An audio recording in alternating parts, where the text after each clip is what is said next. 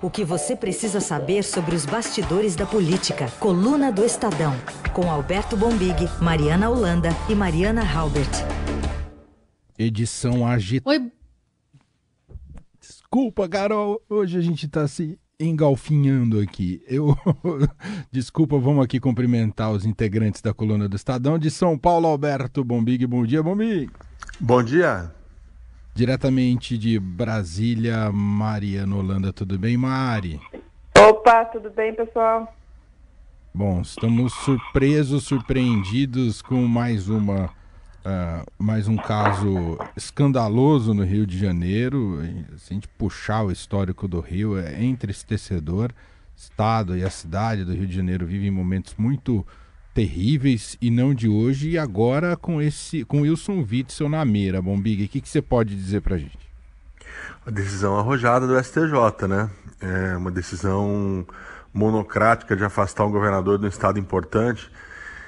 É, porque são, até onde estou entendendo, né, a gente ainda está aí é, buscando bastante informações, o Caio deu um bom panorama para a gente, foi bacana. É, são duas, parece uma coisa só, mas me parece são duas, né? A, a decisão do STJ, do afastamento por 180, 180 dias, um afastamento liminar, e que a defesa diz que já irá recorrer, e a operação da Polícia Federal, né, mais um desdobramento, acho que da placebo, se eu não estou enganado, que está nas ruas é, prendendo aliados, fazendo buscas e apreensões, prendeu o pastor Everaldo, importante aliado do governador Wilson Witzel. Então, falar um pouquinho só da, da, da, decisão do STJ, eu achei uma decisão de fato muito arrojada. Um ministro, é, de uma forma monocrática, afastar um governador de um estado importante, é, ele deve ter um bom fundamento, né? Porque não é simples, né? Não, não é um, um afastar um, um, com todo respeito aos vereadores do Brasil, mas você afastar um vereador, você afastar um prefeito de uma cidade menor, é um, um governador importante. Então precisamos ver o fundamento dessa decisão é, de afastar o Witzel. E, e já, como o Caio falou, é, deixando uma grande suspeita, aí sim por conta da operação, em cima do vice, em cima do vice, né?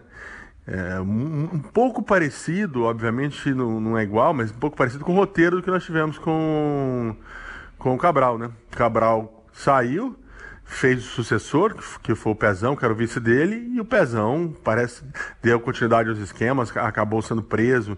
Então parece que essa, essa, o problema do Rio de Janeiro ele é crônico, né? Ele está tá, tá dentro da, do governo de uma forma que, que mudando as peças não muda nada, né? Isso de fato é muito preocupante. Ô Mari, ainda tem é, uma questão que envolve um Witzel que pensava né, em candidatura à presidência em 2022 e agora se vê numa situação dessa, o clima político no Rio não é dos melhores, né? Pois é, Carol, eu estava lembrando aqui, é, resgatei uma coisa que me contaram uma vez, que uma, um conhecido do Witzel, na época da posse, ano passado, recebeu convite para ir para a posse. E aí ele não podia porque ele viria para a posse do Jair Bolsonaro aqui em Brasília. Então ele ligou para o governador, falou, olha, eu queria me desculpar, não vou poder. Aí o governador respondeu assim, não tem problema não, você vai estar lá na minha posse em 2022 em Brasília. Uhum. então, assim, ele estava realmente muito confiante de que ele teria é, um destino aqui na capital, né? De fato, uh, acho que agora a gente está um pouco mais distante desse sonho dele, mas enfim, o, o, aqui em Brasília as coisas acontecem muito rápido, né? A gente, política no Brasil ainda dá muita volta, só que de fato é muito complicado. Agora, o que eu acho que é bacana a gente ressaltar, o Caio deu um panorama bem legal do Rio, é, a respeito do vice, principalmente, que também assume sob, assume sob imensa pressão, mas é, acho legal destacar que ele tem um perfil político muito diferente do Witzel.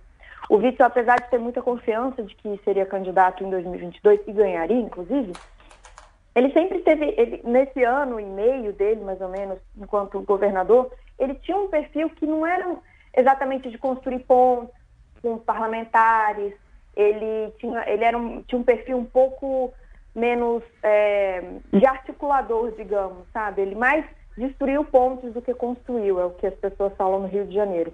Já o vice dele, não. O vice dele, ele é uma pessoa que é mais de diálogo, conseguiu fazer mais pontos, articular mais. E nos bastidores já tem algum tempo que eles já vêm costurando, fazendo esse trabalho de formiguinha, porque essa decisão do afastamento, apesar da prisão ser de fato uma surpresa, o afastamento é, é uma, uma coisa que, de certa forma, era um pouco esperado, né? Ô Bombig, e, é, e é bom a gente resgatar também como é que surge no cenário político o Wilson Witzel. Foi mais um desses fenômenos da, da eleição de 2018, né, Bombig?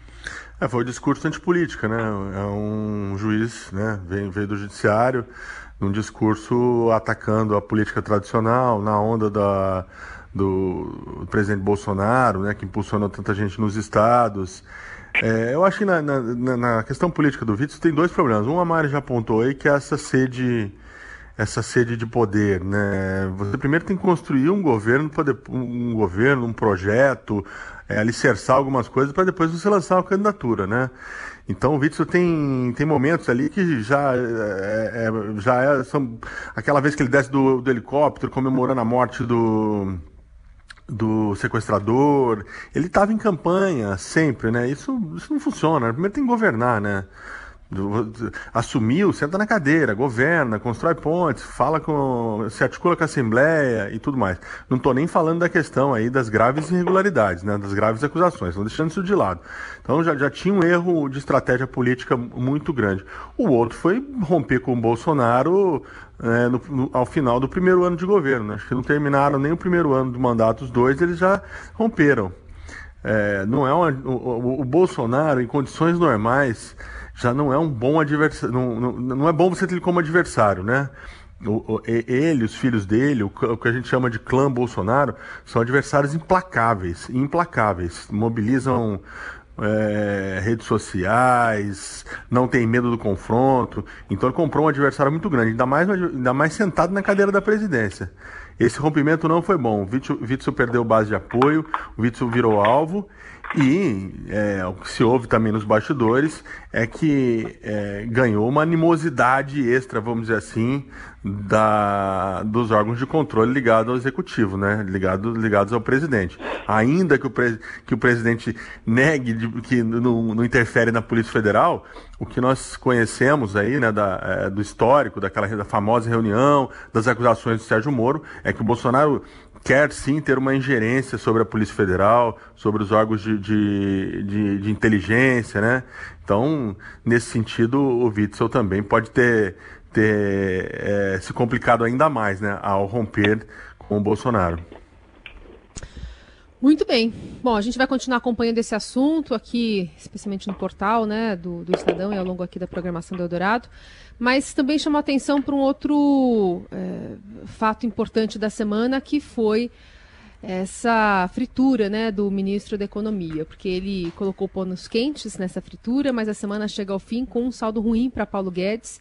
O presidente Bolsonaro atacou diretamente o posto Ipiranga, que tinha até hoje, né, hoje, sexta-feira, para apresentar uma nova versão do Renda Brasil, que é esse programa social do governo que vai substituir o Bolsa Família. A gente lembra, então, essa fala bastante agressiva do presidente em relação ao posto Ipiranga. Ontem discutimos a proposta, possível proposta do Renda Brasil. E eu ontem falei, ó, tá suspenso. Vamos voltar a conversar. A proposta que uma equipe econômica apareceu para mim não será enviada ao parlamento. Não posso tirar de pobres para dar para paupérrimos. Não podemos fazer isso aí. Como, por exemplo, a questão do abono para quem ganha até dois salários mínimos seria, né, um décimo quarto salário. Não podemos tirar isso de 12 milhões de pessoas para dar para um Bolsa Família ou Renda Brasil, seja lá o que for o nome desse novo programa. Ou o Brasil começa a produzir, começa a realmente fazer o plano que interessa a todos nós, que é o melhor programa social que existe, que é o emprego, ou nós estamos fadados ao insucesso. Está aí a fala do presidente né, durante a semana e a gente recorda também uma que ele falou na live de ontem. O presidente confirmou que vai estender o auxílio emergencial até dezembro, mas voltou a reclamar do custo mensal de 50 bilhões de reais do benefício a informais. Vamos prorrogar o auxílio emergencial até final do ano. Eu falei a semana passada que 600 reais é muito. O pessoal bateu em mim. Vá viver com 600 reais. Pô, é muito para quem paga. Tá? É muito para o país. Quem paga não sou eu, quem paga é o país. E olha aqui, alguns falam, esse dinheiro é nosso. Não, o dinheiro não é teu. É endividamento. O Mig, queria que você falasse um pouquinho então dessas idas e vindas das relações entre Eu... Bolsonaro e Guedes e desse valor, né, de, de, de, de do Renda Brasil que deve ser adiado para a semana que vem. Não, o Bolsonaro é um, é um, tá dando uma aula de política, né? Quem subestimou o Bolsonaro, é, eu não estou fazendo avaliação se é boa política ou má política, tá? Mas, mas você percebe, você percebe nas falas que ele preenche o espaço até da oposição, né? Ele critica o próprio governo para sair bem, é impressionante. É, ele, ele pede um estudo, desautoriza o ministro numa fala super super populista, né? Super parece que está em cima de um palanque, né? Dizendo não vou tirar de pobre para dar de paupérrimo. Você ouve até umas, umas, umas, um, um, aplauso de uma claque ao fundo. É, depois ele reaparece nessa live de ontem e diz que, que o dinheiro não é dele, é, é do Estado, que ele não vai quebrar o Estado. Ele preenche todos os espaços, né? Você percebe uma, uma oposição atônita. Aliás, tem um belo editorial essa semana, teve um belo editorial essa semana do Estadão dizendo isso, né? A gente mesmo já tinha apontado também na coluna do Estadão, uma oposição atônica, atônita que não consegue é, é, encaixar um discurso, né? Não consegue nem nem ela própria fazer fazer o contraponto, né? O Bolsonaro faz o contraponto a ele mesmo, né? E no final ele acaba prorrogando benefício, que ele anunciou que está prorrogando o benefício até o final do mês, reclam, até o final do ano, reclamando, mas prorrogando. Então, na prática, o que interessa é que ele prorrogou e, vai, e o Renda Brasil, pelo jeito, vai sair. Agora, qual o gasto, o, o gasto o político disso? A fritura do ministro Paulo Guedes, né? Então, tem um custo. O custo é esse. O Paulo Guedes termina a semana enfraquecido. Né? Agora, o Paulo Guedes, é, é, é, às vezes parece mais, vou usar até uma expressão que não sei se ele vai gostar, mas ele parece mais bolsomínio do que qualquer outra coisa, né? Porque ele, ele no, no, no final das contas, quando a gente passa a régua, ele está sempre do lado do presidente. Né? Começa um zum, zum, zum, não, o Paulo Guedes está fritado, o Bolsonaro desautorizou, o Guedes dá um, uma, aparece, reclama, faz um muxoxo, mas a vida segue. Ele parece muito integrado ao projeto do Bolsonaro, né? seja para arrumar dinheiro, seja para respeitar as decisões. Então, o desfecho desse Renda Brasil vai ser bastante interessante. Eu apostaria que o Guedes vai arrumar uma solução e vai seguir no governo. Ô Mari, a bolsa de apostas aí em Brasília, o, o Tititi, o Buchicha, é, é, foi forte essa semana que Paulo Guedes teria balançado mais uma vez do cargo, apesar do Bombique ter ressaltado aqui que ele continua no time. Continua, continua. Ele, inclusive, soltou, o Ministério da Economia teve que soltar uma nota negando esses boatos de que ele poderia sair do governo. E é a segunda vez em pouquíssimo tempo que tem um boato forte desse, que o Ministério da Economia tem de soltar uma nota para negar a saída do ministro. Né? A outra vez que isso aconteceu foi com a demissão do Salim Matar e do Paulo Ebel, secretários muito fortes de privatização. É, e o Ebel era de, esqueci agora, mas que cuidava da reforma administrativa. Mas o fato é que aqui em Brasília, nos bastidores, o que se fala é, assim, Paulo Guedes, que nem o Bombig pontuou, Paulo Guedes continua, mas por hora Assim, a, a, permanência dele até 2022 é uma coisa que é muito questionada por aqui. É uma coisa que eu ouvi de uma pessoa que já ocupou um, um cargo, enfim, já foi ministro palaciano de outros, de outros governos, me falou assim, olha, a impressão que eu tenho é que o Paulo Guedes virou um zumbi, que ele está ali realmente firme e forte, tentando, assim, tirando sangue para manter alguma coisa do projeto liberal ainda junto ao governo, mas que de fato a gente não sabe quanto tempo isso vai durar. É bom lembrar também que é, o Bolsonaro falou negócio de emprego, de obra, e hoje o Estadão traz uma matéria que ele aumentou a parte do orçamento para as obras. O que o governo, o que o Congresso pediu. O Paulo Guedes queria dar 4, 4 bi, o Congresso pediu 5, o Bolsonaro vai dar 6. Então, esse é um gesto, é mais um gesto muito importante é, para mostrar como essa relação está corroída aqui em Brasília. Estamos aqui na coluna do Estadão. Você quer concluir, Mário, ou podemos ir para o break? Acho que é isso aí que o Bombi está falando, good cop e bad cop. bad cop depende também do ponto de vista, né? Talvez é, para quem está recebendo os recursos, o good cop vai ser o Bolsonaro e o bad cop o Paulo Guedes. Na Faria Lima pode ser que se inverta, né? é, é, dizendo que ele está que ele tá enraivecido, que ele não fica, mas vai ficando, né? Vamos ver, vamos ver. Esse é um jogo que só o tempo vai mostrar o desfecho. Estamos ao vivo aqui no Jornal Dourado com a coluna do Estadão. diretamente aqui de São Paulo, Alberto Bombig, o editor da coluna do Estadão, e a repórter Mariana Holanda está com a gente diretamente de Brasília. E, evidentemente, Carolina Ercolim aqui comigo no Jornal Eldorado, ela do, do seu home studio na zona oeste da cidade de São Paulo. Tema agora, reeleição no Congresso. Na primeira manifestação oficial sobre o assunto, o Senado defendeu ao Supremo Tribunal Federal o direito dos presidentes das duas casas do Congresso se reelegerem. O documento escancara a intenção do senador Davi Alcolumbre de continuar no comando do Legislativo por mais um mandato. A articulação, até então feita apenas nos bastidores, também conta com a participação do presidente da Câmara, Rodrigo Maia, que a gente vai ver agora. São nada desse assunto, eu não sou candidato à reeleição, entendeu? Acho que as matérias estão completamente então. equivocadas. Toda hora que eu encontrar o ministro do Supremo agora, então estarei tratando da ação do PTB, que trata do, da não possibilidade do que já é proibido da reeleição à presidência da Câmara e presidência do Senado. Eu já disse várias vezes, em várias entrevistas, que eu não sou candidato à reeleição à presidência da Câmara. Tá aí, Rodrigo Maia, que segue afirmando aos quatro cantos do mundo que não é candidato. E quando a gente deve acreditar nesse não, Mari? Olha só, é difícil, né? Não, porque assim, ele de fato fala isso publicamente muitas vezes, ele tenta manter publicamente, novamente, a coerência dele nisso.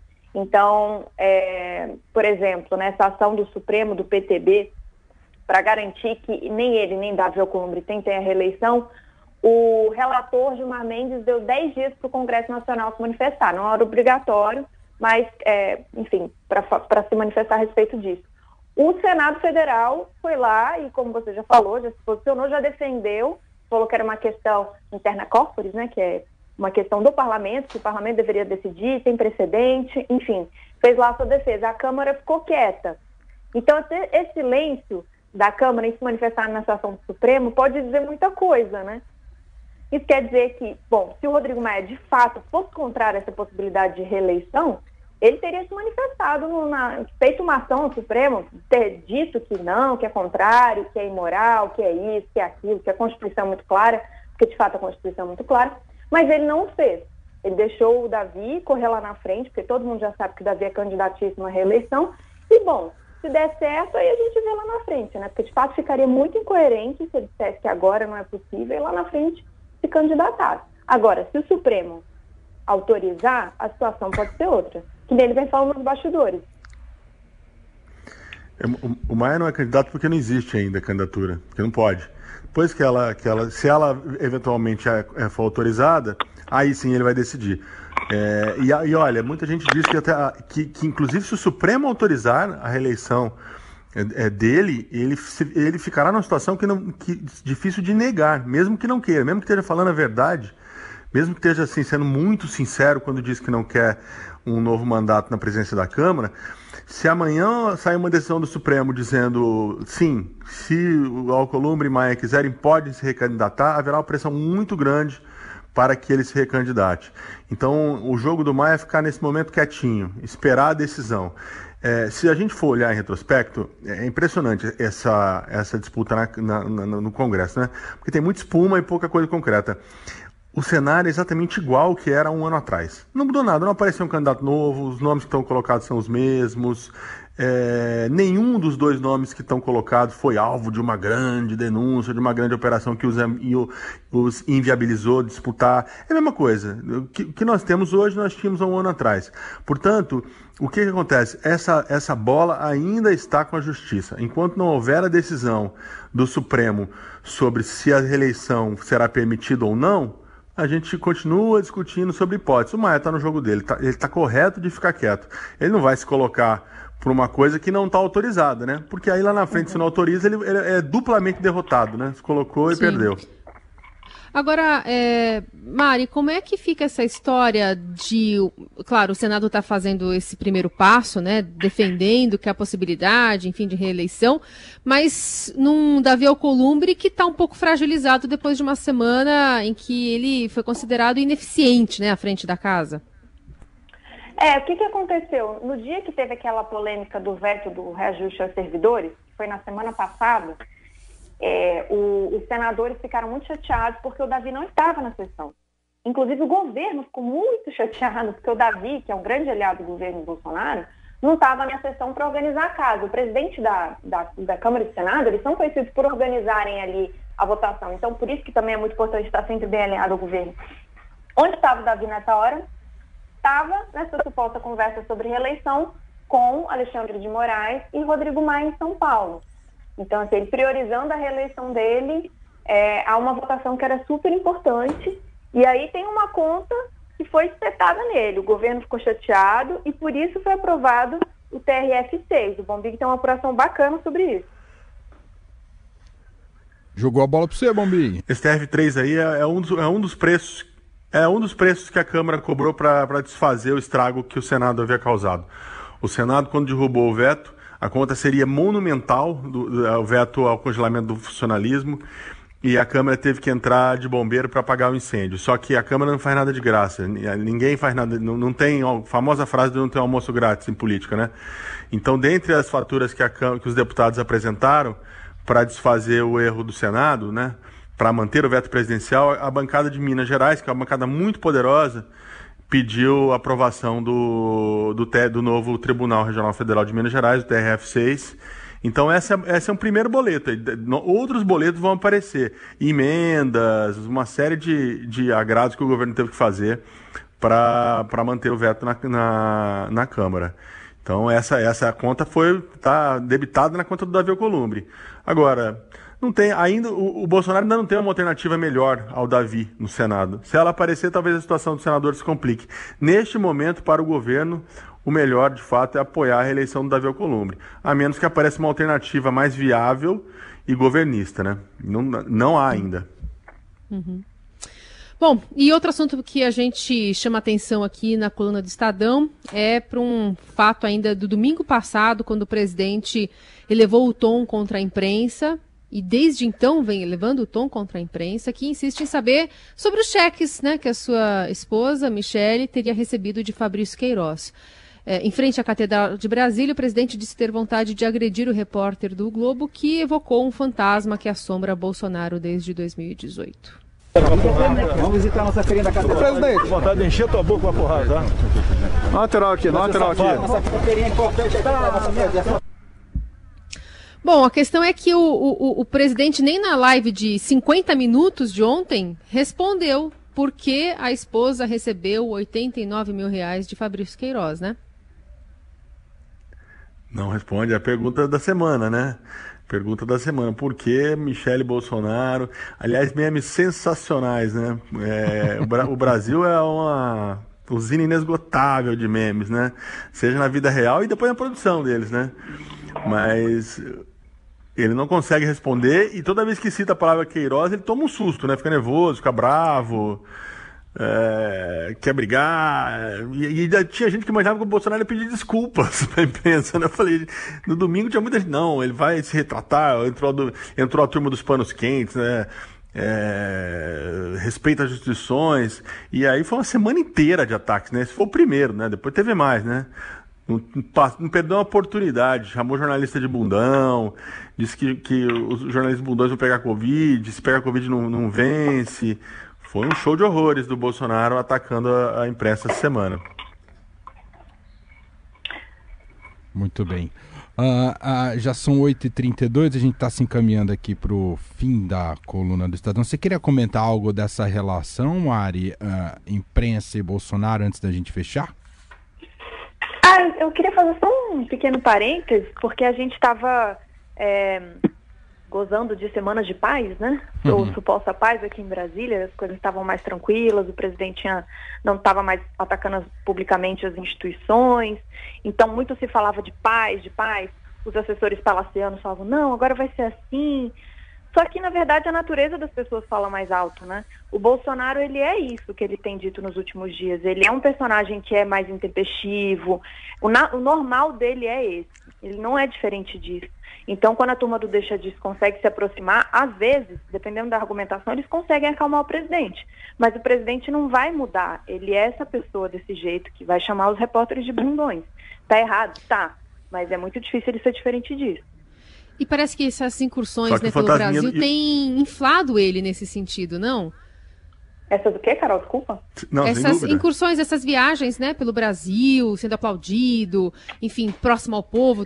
É, esse clima de campanha parece que municia esse lado dele, né, mais agressivo também, que é o original, como a Mari falou.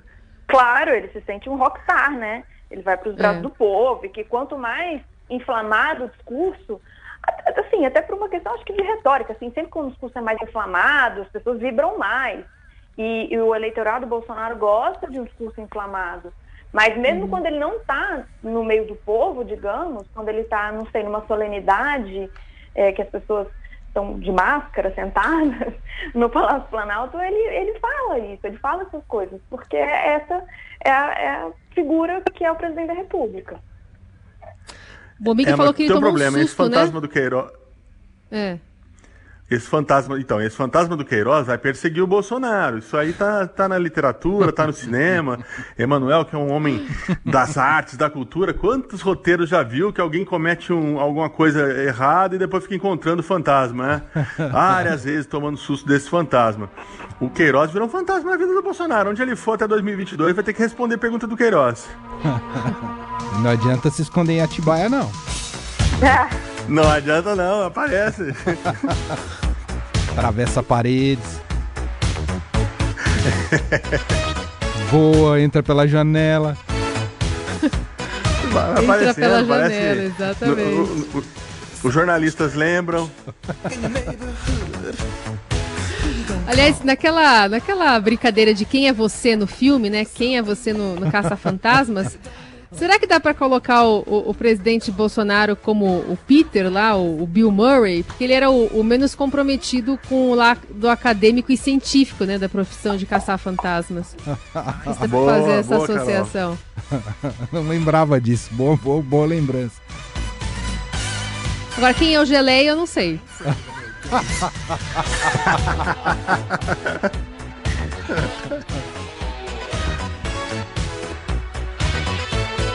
Muito bom. E assim a gente vai encerrando essa coluna do Estadão, versão áudio aqui no Jornal Eldorado, agradecendo né, a participação do Alberto Bombig, da Mariana Holanda. Lembrando que essa coluna fica disponível também já já em podcast para você que quiser ouvir. E semana que vem tem mais, certo, meninos? Certo, bom final de semana para todo mundo. Obrigado, Falou. tchau. Tchau, pessoal. Tem São Paulo e Corinthians, tchau, tchau. hein, Bombig? Segunda-feira a gente conversa sobre esse assunto.